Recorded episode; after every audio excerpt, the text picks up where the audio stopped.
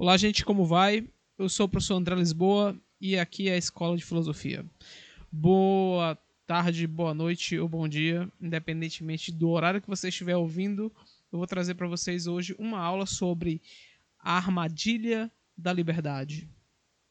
Em específico, eu vou trabalhar um tema que está no livro Psicopolítica: As Novas Técnicas de Poder, do Byung-Chul Han, que é um filósofo coreano que tem chamado a atenção nos últimos anos.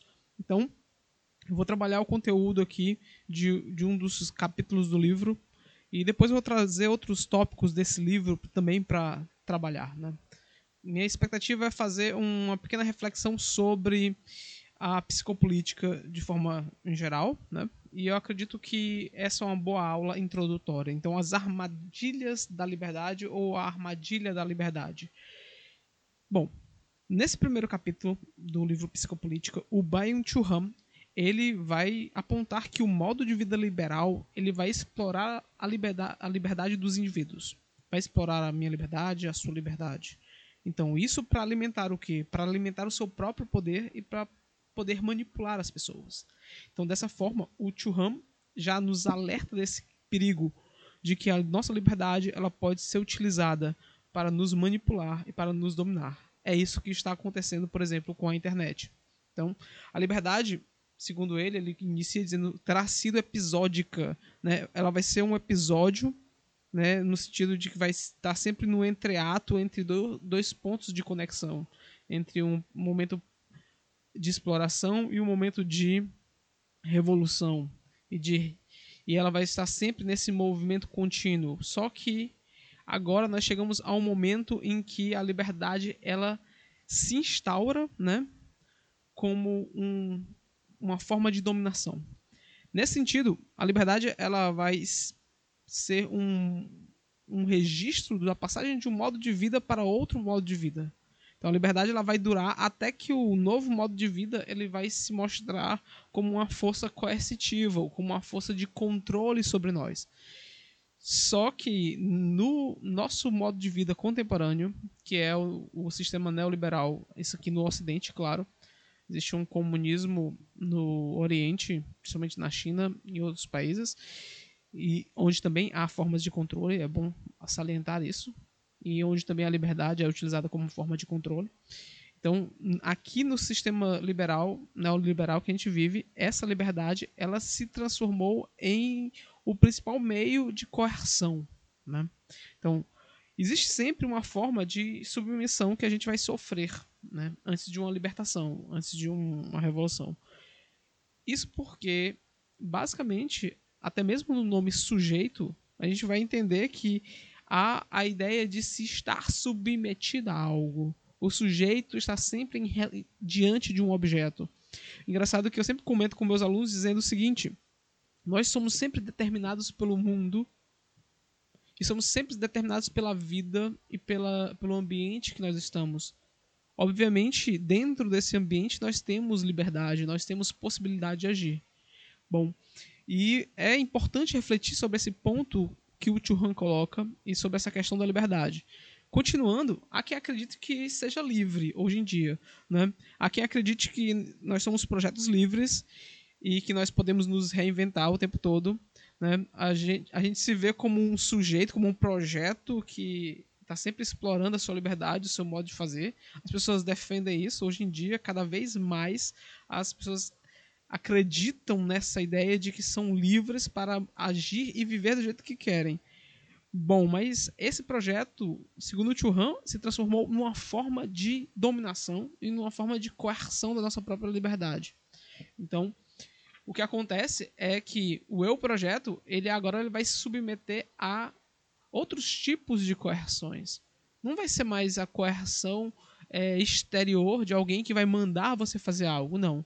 É muito mais fácil que você dê mensagens a uma pessoa, transmita mensagens, para que ela obrigue ela a si mesma a ter um bom desempenho, a ter uma otimização do seu trabalho. E engraçado que isso funciona muito bem na liderança de equipes em setores é, de gestão em setores corporativos, então é melhor que você incentive alguém a fazer algo do que você ordene.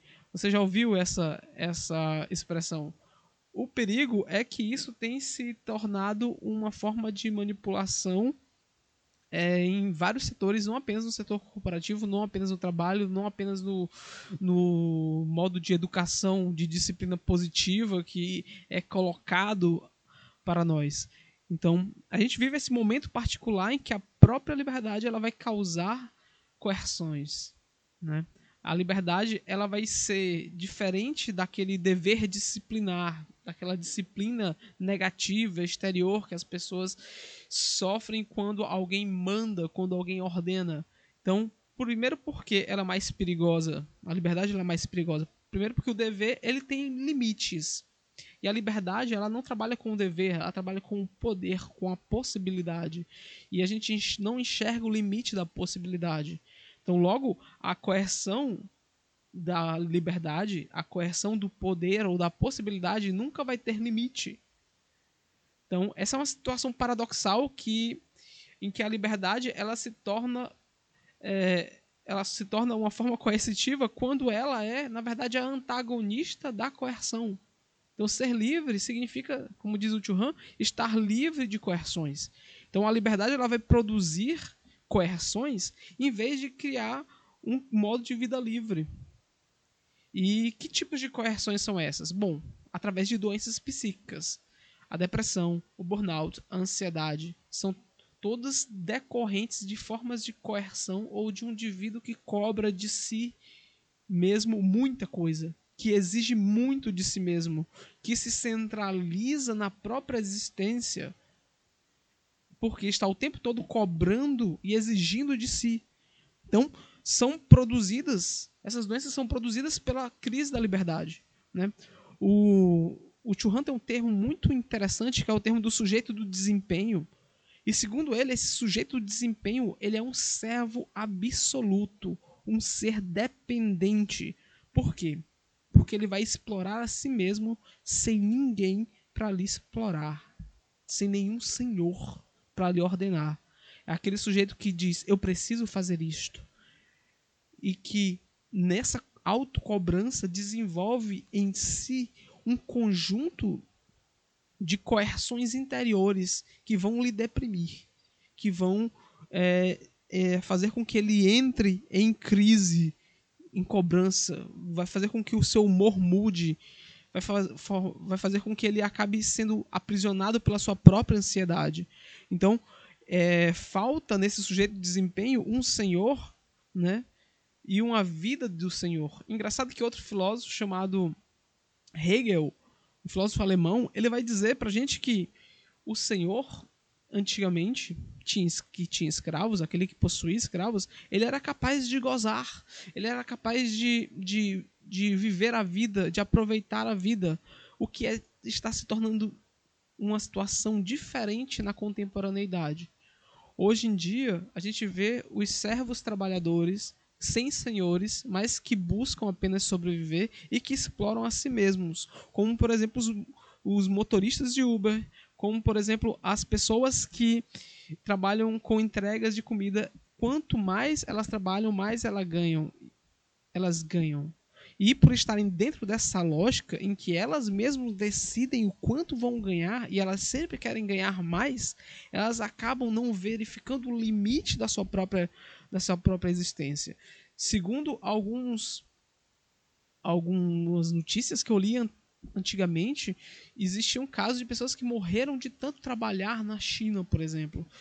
Isso é consequência de um modo de vida que totaliza a ideia do trabalho. É como se nós estivéssemos dependentes estritamente do trabalho para viver e escravizados pelo próprio trabalho.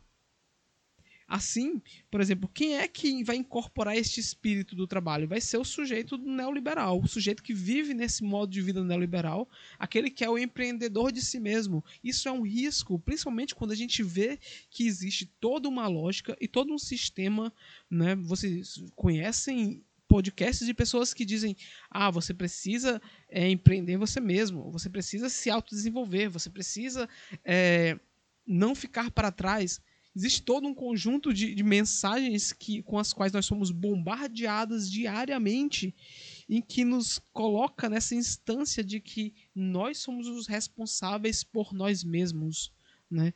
Ao mesmo tempo, ninguém vê que nós estamos solitários, ninguém vê que nós não temos amigos, ninguém vê que, que cada vez mais as pessoas começam a estabelecer uma forma de relação baseada somente em um propósito de lucro ou em um propósito de ganho.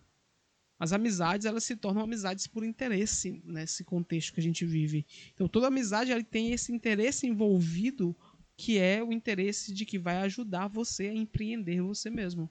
Então ser livre exatamente na antiguidade significava estar com entre os amigos, né? estar entre os iguais. Platão escreve isso no Lises. Né? Então, engraçado que o Churran ele, ele coloca as raízes da palavra amizade em alemão, que é Freiheit. É, na verdade, amigo é Freund e amizade é Freiheit. E liberdade é Freiheit, desculpem.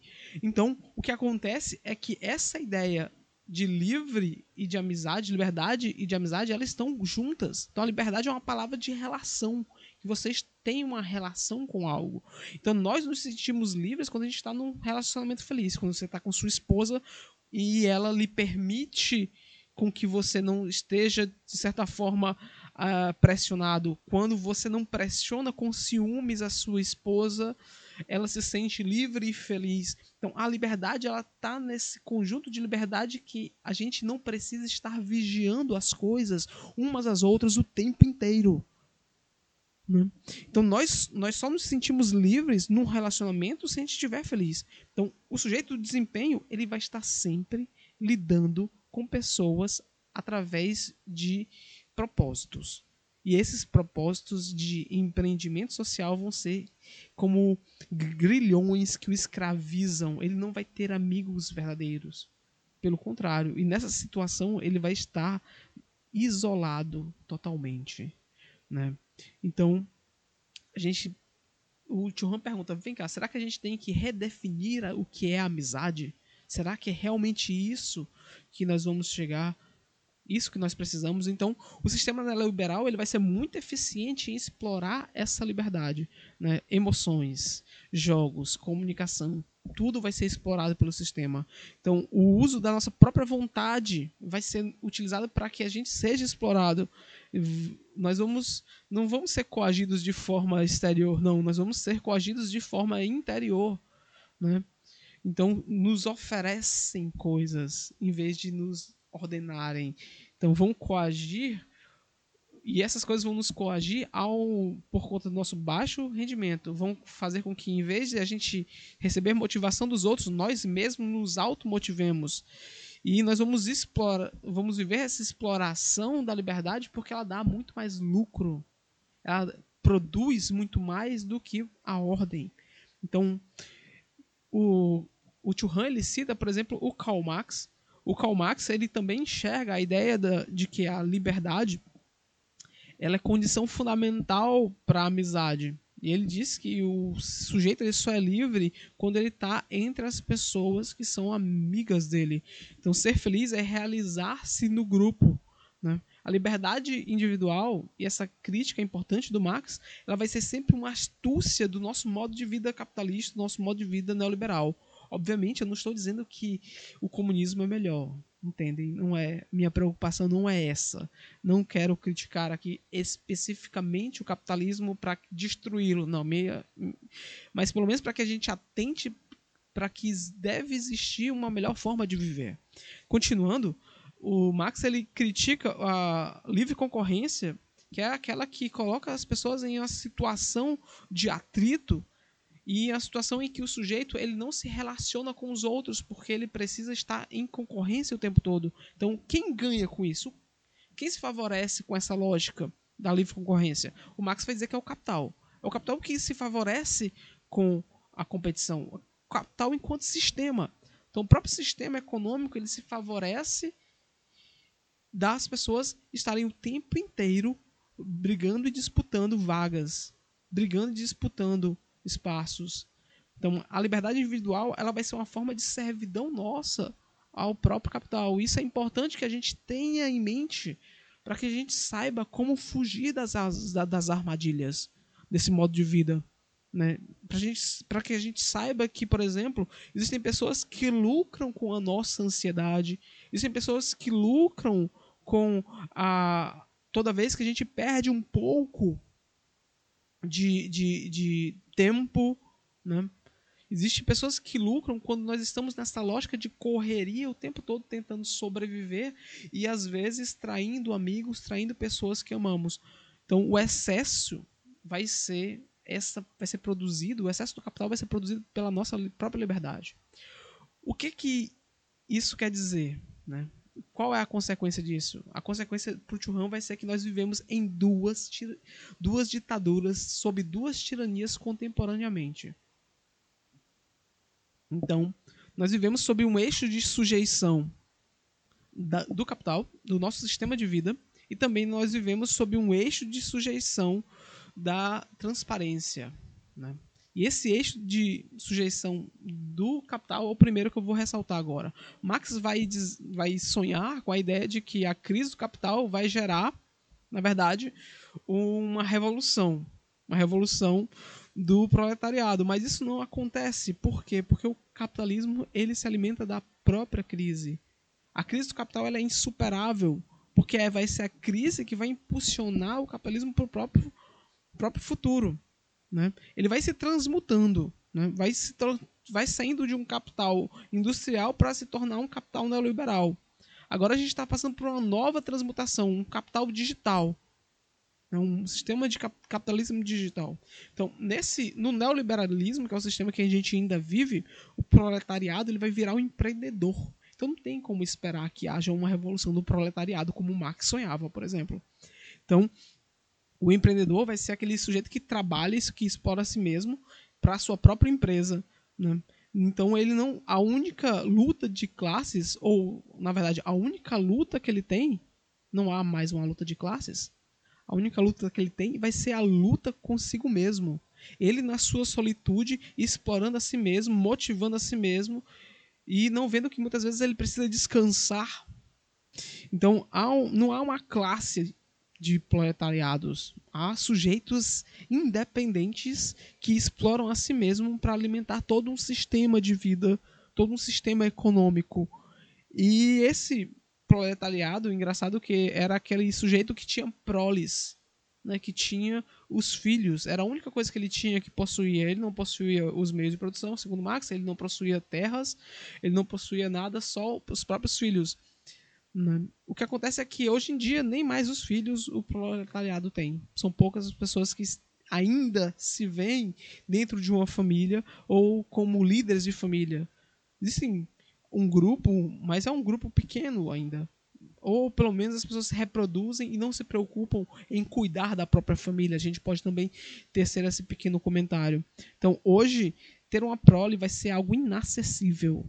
Nós estamos sacrificando nossos filhos muitas vezes, ou sacrificando a, a possibilidade de ter uma grande família antes mesmo de eles nascerem. Isso em nome do sucesso, isso em nome do nosso próprio bem-estar.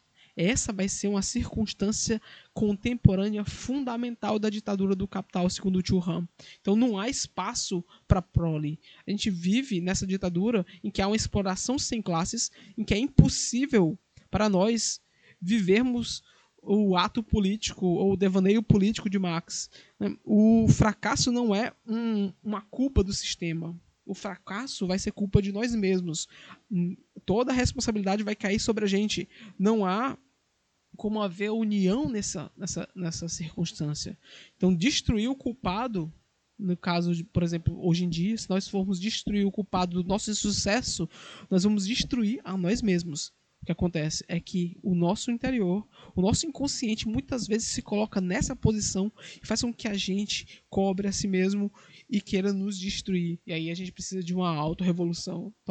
talvez essa seja uma ideia positiva para que a gente acorde muitas vezes. Então, na ditadura, na ditadura do capital, então trabalha-se pelo próprio capital e ele vai gerar as nossas necessidades, que muitas vezes são falsas. Né? O capitalismo ele representa uma nova transcendência, uma nova forma de subjetivação, segundo Churran. E isso o que quer dizer?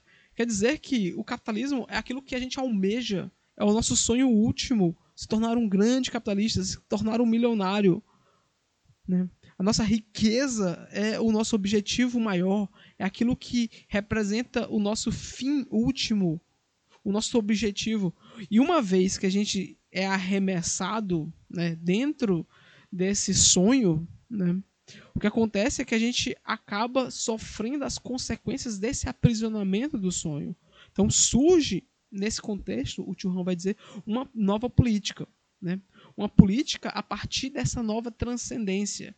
E lembra, a gente pode lembrar que essa transcendência tem a ver com o termo sagrado ou com uma realidade sagrada que está para além desse mundo material. Por isso eu falei em sonho. Por isso eu falei em visão última da vida. Então, antigamente a política ela era estritamente permeada, isso na antiguidade, pela sua relação com a religião. Na modernidade, o que, que se tenta? Tenta fazer um rompimento entre política e, e religião. Né? Tenta-se fazer essa separação. Né? As normas da ação não devem ser tabus religiosos, não devem seguir os tabus religiosos. Então a política vai ser, na modernidade, uma política imanente. Mas hoje em dia, e a gente já superou a modernidade, essa política é impossível porque existe um Deus, um Deus capital, um Deus com o qual nós sonhamos, um qual, com o qual nós desejamos, ao qual nós prestamos culto. Né? E essa política ela vai se tornar serva do próprio capital. O que, é que isso quer dizer? Que a própria política é serva do dinheiro. Quem comanda a política é, a, é o modo de vida financeiro de um país. Isso está claramente definido. A gente não pode esquecer disso. Quem tem dinheiro é quem manda no país. Quem não tem sofre as consequências disso. Né? Então o capital ele vai substituir Deus na fórmula da política contemporânea. Né? Deus é aquele que retém a culpa. E olha que interessante que culpa tem a ver com dívida. Né? Culpa e dívida são termos parecidos, têm raízes comuns. Então nós nos endividamos como nos endividamos com o capital, com, como nós estivemos, é, temos dívidas diante de Deus, por exemplo, lembrando de, de, do cristianismo. Então, só que nós não somos livres e não somos libertados por esse Deus. Aí é a diferença. No cristianismo, Jesus Cristo nos liberta de nossas culpas. No capital, o que acontece? o Deus nos culpa, ele nos traz dívidas, ele nos endivida. E isso é extremamente problemático, extremamente problemático. Então, o Walter Benjamin vai dizer que o capitalismo é uma religião em que se deve buscar, em que não, em vez de se buscar o perdão, né, a gente busca se endividar e não há expiação. Nenhum banco vai perdoar nossas dívidas. Então, é um Deus que vai culpabilizar e não libertar o povo. Lembrando que um dos nomes de Deus no cristianismo é libertador, né? é liberdade. Então, outra ditadura, e a segunda ditadura que a gente vive é a ditadura da transparência. Essa ditadura da transparência é uma forma de restrição da nossa própria liberdade através do meio digital. Né? A internet ela foi celebrada, engraçado, no início como o lugar da liberdade como meio da liberdade, um lugar em que a gente podia fazer o que quiser sem limites. Mas isso se constitui, segundo Churran, numa própria ilusão. Essa liberdade de comunicação ilimitada, ela se transformou em monitoramento e controle total. Então as redes sociais são como panópticos. O panóptico é um instrumento de vigilância na modernidade e as redes sociais são instrumentos de vigilância. Eles vão nos observar o tempo todo, vão explorar a vida social. Vai ser uma superação da forma de domínio disciplinar, da forma de domínio do dever. Então não há, dessa forma, um isolamento dentro dessa estrutura da internet. Não, a gente está o tempo todo se comunicando e essa comunicação é aquilo que permite com o que que nós sejamos manipulados e controlados. Então esse panóptico digital ele vai criar uma rede de transparência em que todos nós somos livres para construir né, as nossas armadilhas digitais, ou nas nossas próprias estratégias de vigilância. Então, ativamente, a gente vai construir os nossos próprios aparelhos de controle. Isso a gente vai se auto-revelar e vai se auto-expor. E a partir dessa auto-revelação e dessa auto-exposição, nós somos controlados, nós somos vigiados o tempo inteiro. Então, as pessoas elas vão expor seus dados é, por necessidades internas. Então, elas vão se alimentar dessa liberdade, na verdade, e ao mesmo tempo alimentar nosso próprio instrumento de controle, nosso próprio panóptico. Então, a transparência é um princípio fundamental do mundo contemporâneo. Isso é importante saber. Essa transparência como princípio da liberdade, em que a gente quer saber o que as pessoas fazem porque nós somos livres e devemos conhecer o que elas dizem. Então, ela vai ser o fio condutor, vai ser um dispositivo libera, é, neoliberal, ou seja, uma forma de controle neoliberal, e vai ser um modo de revelação de informações privadas. Né? E isso vai possibilitar com que a gente seja vigiado e com que a gente vigie também as outras pessoas. Nesse sentido, o que move a economia hoje em dia não são mais os dados ou os bens materiais, mas são os bens imateriais. Que bens imateriais são esses? São as informações, são os registros de nosso comportamento, são os registros da forma como nós lidamos com o próprio mundo digital e todas essas informações vão ser utilizadas para se ter mais produtividade, para que o sistema se acelere, para que se tenha crescimento econômico, né? E esse dispositivo da transparência, ele vai se opor a toda e qualquer circunstância de segredo, de estranhamento, de alteridade. Alteridade é um conceito que a gente utiliza para se referir às outras realidades que não sejam nós mesmos. Né? Não seja nós mesmos, na verdade. Então, a transparência vai eliminar todo tipo de barreira, segundo Churran, todo tipo de muro, vai aplainar os caminhos, ou seja, facilitar a forma e a própria aceleração dos processos de vigilância e dos processos de produção dentro da sociedade.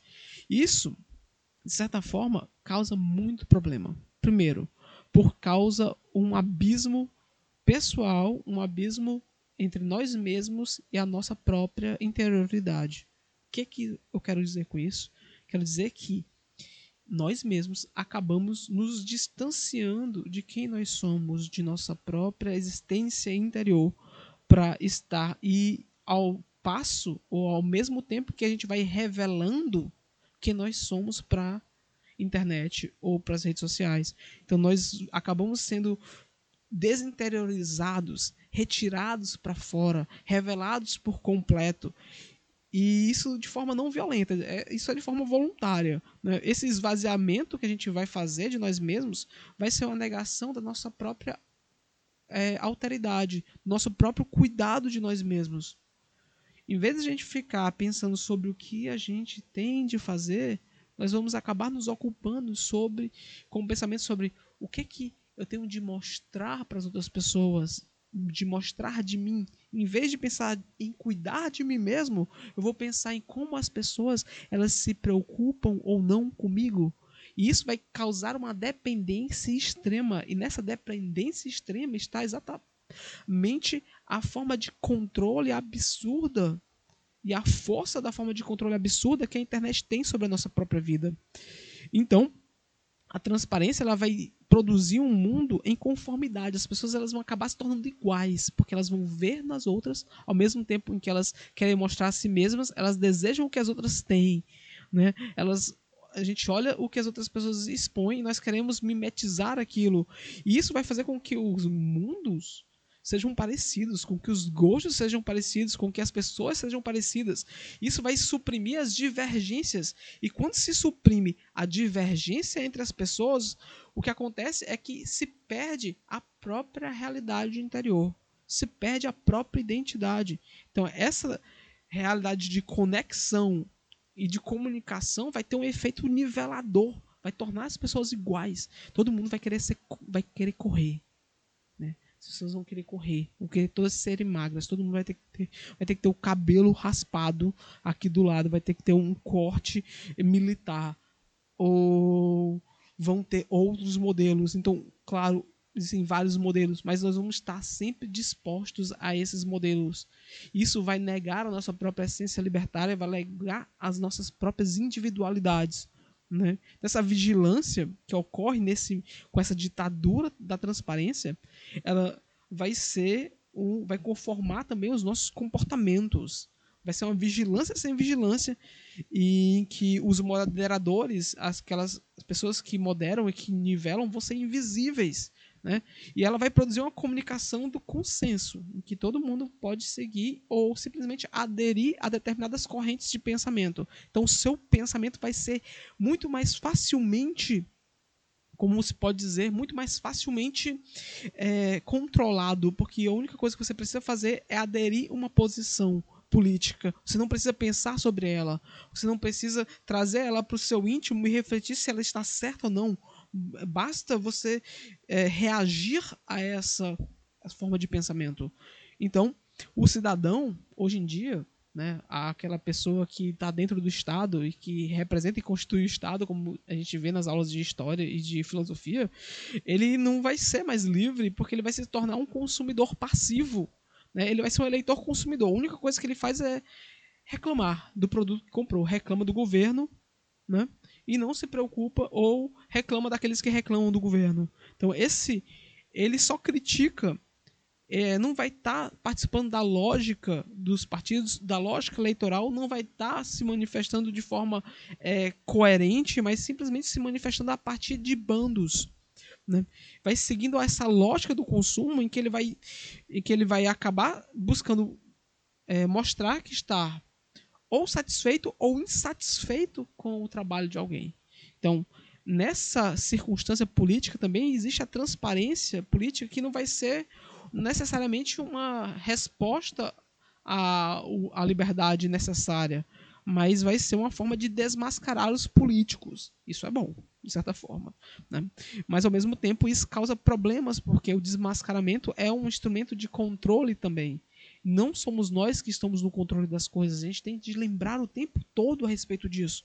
Então, de certa forma, esse aspecto passivo do eleitor, né, esse ato em que nós somos espectadores vai vai fazer com que a gente pense que a única forma de participação política é ficar reclamando, é ficar se queixando. Mas existem outras formas de participação política.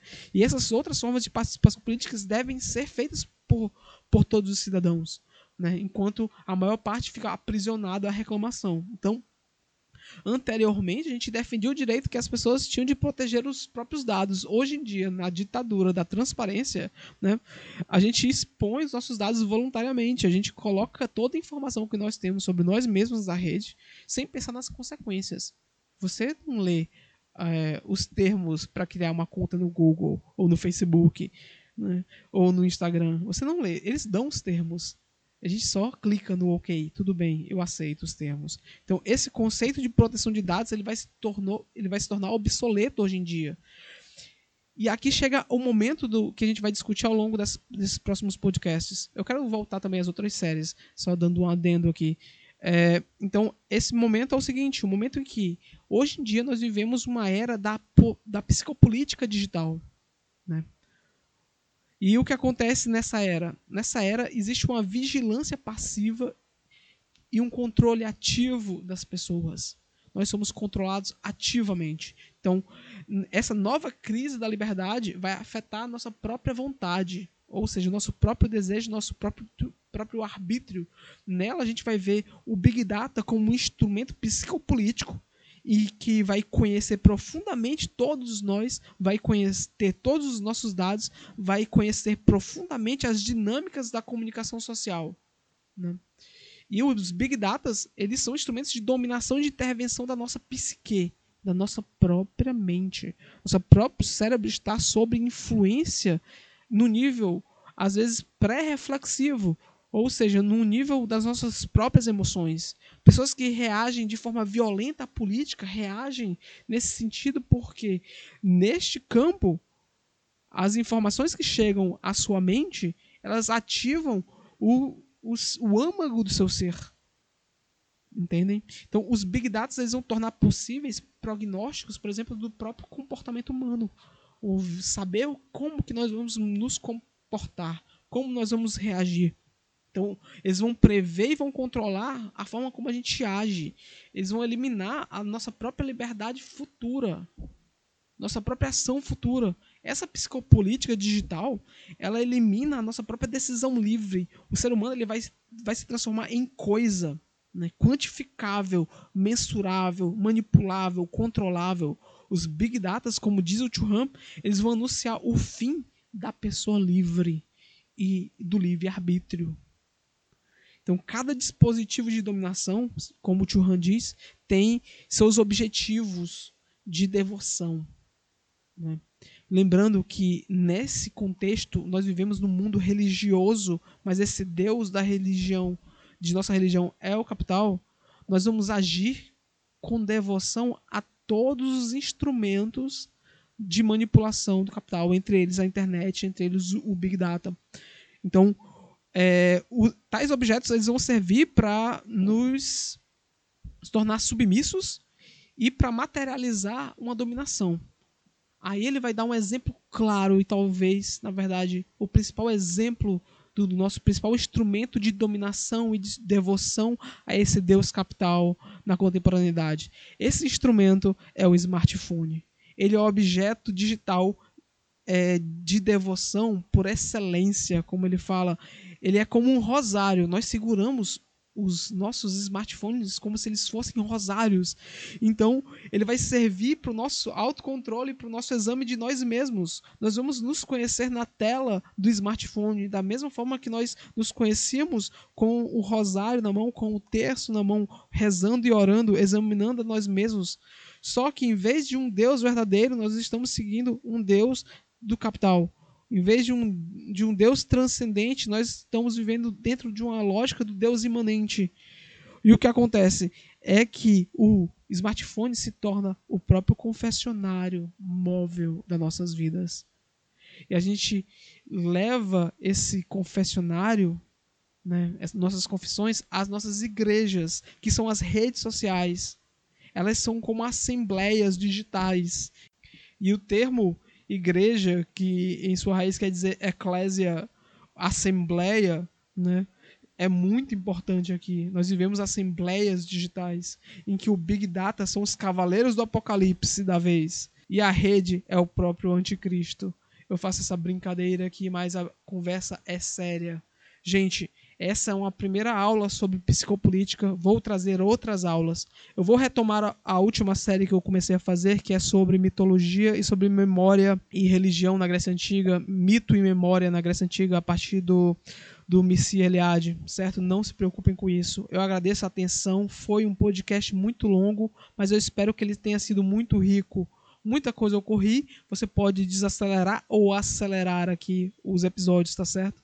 Um abraço e a gente se encontra. Até mais.